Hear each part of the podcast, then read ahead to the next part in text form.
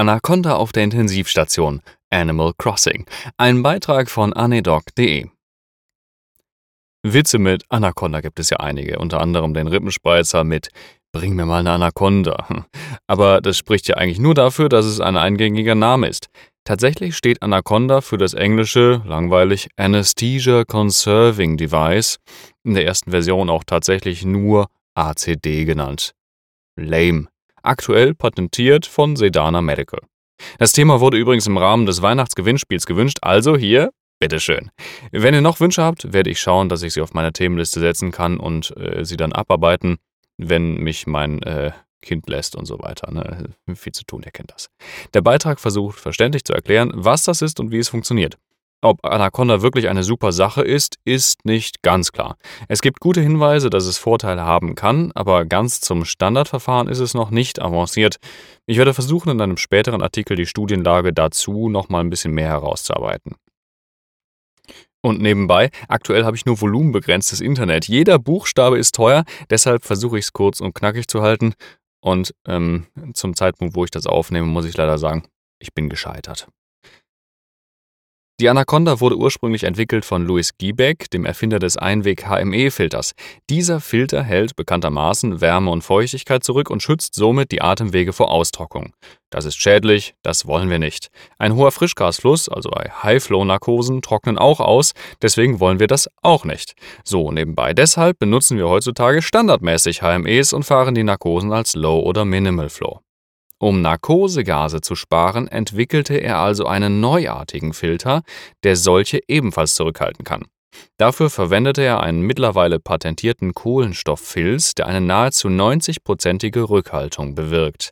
Man spricht von Adsorption in Ausatmung und Wiederfreisetzung bei Inspiration, also der Filz ist eine Barriere, die zurückhält und dann wieder freigibt. Geeignet sind Iso- und Sevofluran.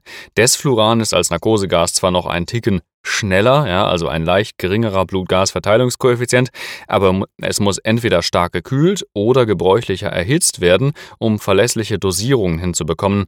Das Des meiner Meinung nach ein überflüssiges Gas ist, hatte ich auf meinem Blog auch schon mal geschrieben. Ihr könnt das sicherlich mit der Suchfunktion finden. Da man von Isofluran volumenmäßig einfach weniger braucht als Sevo, ist Isofluran häufig für diese Art der Sedierung verwendet, damit man nicht ständig Perfusorspritzen tauschen muss. Eigentlich war die Idee dieses Filters für Narkosen im OP gedacht, aber schnell gab es auch Versuche auf Intensivstationen, als Alternative zur herkömmlichen intravenösen Langzeitsedierung. Der Vorteil einer balancierten Anästhesie ist ohne Zweifel, dass man sie messen und danach steuern kann. Midazolam und auch Propofol sind auf herkömmliche Art nicht routinemäßig zu messen. Und dann muss man wieder raten und CCTs fahren, warum der Patient nach Langzeitverlauf nicht aufwacht. Ihr kennt das sicher. So kann man immerhin die Sedierung aufgrund des Gases ausschließen, wenn der Patient davon nichts mehr ausdampft. Zum Technischen. Das Gerät ist grundsätzlich passiv. Es benötigt keinen Strom und kann recht mühelos in bestehende Beatmungskreise eingebaut werden. Auf der einen Seite an das Y-Stück eines Beatmungsgeräts und patientenseitig an den Tubus. Es ist oval und zweigeteilt. Der obenliegende Bereich ist schwarz, das ist die Respiratorseite. Darunter liegt die transparente Patientenseite und dazwischen befindet sich der magische Narkosegasfilter, Grundsätzlich erfüllt er die Funktion eines HME-Filters und ist auch so aufgebaut. Darüber befindet sich dann aber der spezielle Kohlenstofffilz. Ein Unterschied zum HME-Filter ist die Leitung des Gasflusses. Wo er bei herkömmlichen Filtern durch eine filtrierende Engstelle muss, kann er bei der Anaconda senkrecht auf der gesamten ovalen Fläche nahezu laminar hindurchfließen. Das verringert den Atemwiderstand und die notwendige Atemarbeit, gerade bei Patienten auf der Intensivstation, die ja geweant werden sollen, ein wichtiger Punkt. Offensichtlich ist die Atemarbeit zwar schon etwas erhöht, aber dennoch im akzeptablen Bereich und befindet sich in guter Gesellschaft des sowieso routinemäßig genutzten HME-Filters. Also nichts Wildes Neues hier.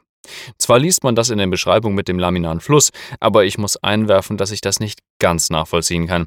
Das Gas kommt ja angeflossen vom Fußende, wo der Beatmungsschlauch angeschlossen ist, und landet primär gar nicht senkrecht auf der Membran, was für einen völlig laminaren Gasfluss nötig wäre. Auf der anderen Seite ist die Austauschfläche von oben nach unten natürlich relativ groß im Vergleich zu einem herkömmlichen HME-Filter, wo das Gas durch eine kleine Engstelle geleitet wird. Jetzt kommt das Narkosegas ins Spiel. Auf der Patientenseite wird überdies frisches Narkosegas über einen porösen Schlauch zugeführt, aus dem es evaporiert. Das passiert aufgrund von chemischen Eigenschaften des Gases und des Drucks, der von hinten vom Perfusor kommt. Spritze und Leitung sind aus Polypropylen. Das ist wichtig, weil es Kunststoffe gibt, die von Narkosegasen angegriffen werden, zum Beispiel klare Polycarbonatkomponenten wie Adapterstücke. Das muss bei der Auswahl der Komponenten bedacht werden, wenn volatile Anästhetika verwendet werden sollen. Bei Inspiration atmet der Patient das Gas ein, verbraucht etwas, aber nicht alles und atmet dann ein Gasgemisch wieder aus. Darin enthalten ist auch noch recht viel Narkosegas. Dieses wird vom Kohlenstofffilz, tolles Wort, zu etwa 90 Prozent zurückgehalten. Bei erneuter Inspiration wird es freigegeben und der Patient atmet es erneut ein. Auf diese Weise kann recht viel Narkosegas gespart werden. Bei Vergleichen zwischen Anaconda und Low-Flow-Anästhesien gab es keinen nennenswerten Unterschied im Verbrauch. Das zum Thema Wirtschaftlichkeit und Umweltschutz, was ja immer wieder kommt. Die restlichen 10% Gas werden expiratorisch in das Beatmungsgerät zurückgeleitet. Um nicht das Personal zu narkotisieren, ist in der Regel eine Entsorgungsvorrichtung angeschlossen. Das kann ein spezieller Absorberkalk oder gar eine Narkosegasabsaugung wie im OP sein. Wenn das der Fall ist, ist die Raumbelastung mit Narkosegas vernachlässigbar gering. Glück gehabt. Weiterhin angeschlossen an die Patientenseite der Anaconda ist ein Lyolog-Adapter zur Ableitung einer Gasmessung. Denn obwohl der Filter an sich keinen Strom benötigt, muss die Gaskonzentration natürlich gemessen werden. Das trifft auf Narkosegas ebenso wie für das CO2 zu. Beides kann darüber bewerkstelligt werden. Und jetzt stellt sich die Frage, wenn 10% Narkosegas verloren gehen, ist das nicht schlecht? Ist ja unwirtschaftlich und so. Nein, zum einen möchten wir die Narkosetiefe natürlich steuern. Wenn wir nur Narkosegas hinzugeben können und nichts aus dem System entfernen können, würde der Patient so lange schlafen, bis er selbst alles Gas verbraucht hat. Dauert ziemlich lange, ist unpraktisch. Die Alternative wäre, das System zu öffnen und den Raum zu verpesten, auch keine gute Alternative. Von daher ist es schon in Ordnung, dass man immer etwas mehr Gas nachgeben muss, weil man durch den Verlusteffekt auch relativ schnell die Gaskonzentration im Patienten kontrolliert senken kann, also mit rausfiltern. Zu bedenken ist noch, dass je höher das Tidalvolumen ist, desto schlechter die Rückhaltefunktion für Narkosegase und so weniger Feuchtigkeit und Wärme zurückgehalten werden.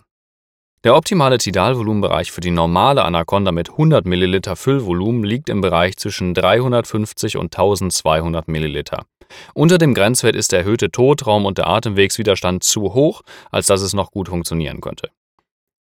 Die Folge ist eine CO2-Retention. Besonders betrifft das Kinder- und Beatmungsmodi mit hoher Ventilationsgeschwindigkeit. Dafür gibt es eine Anaconda mit Füllvolumen von 50 ml, die im TV-Bereich 200 bis 750 ml zugelassen ist. Zu dem Thema kann ich bestimmt noch einen weiteren Beitrag machen, aber für heute soll es mal reichen. Wie sind eure Erfahrungen mit dem Verfahren auf der Intensivstation? Wir hatten schon ein paar Patienten, die mit anderen Mitteln tatsächlich nicht zu weanen waren. Ob es unbedingt das Standardverfahren werden sollte, sei dahingestellt, aber es hat auf jeden Fall seine Daseinsberechtigung. Schreibt mir gern eure Meinung in die Kommentare, lasst mir ein paar Sterne da oder was auch immer. Ich freue mich. Bis zum nächsten Mal. Tschö.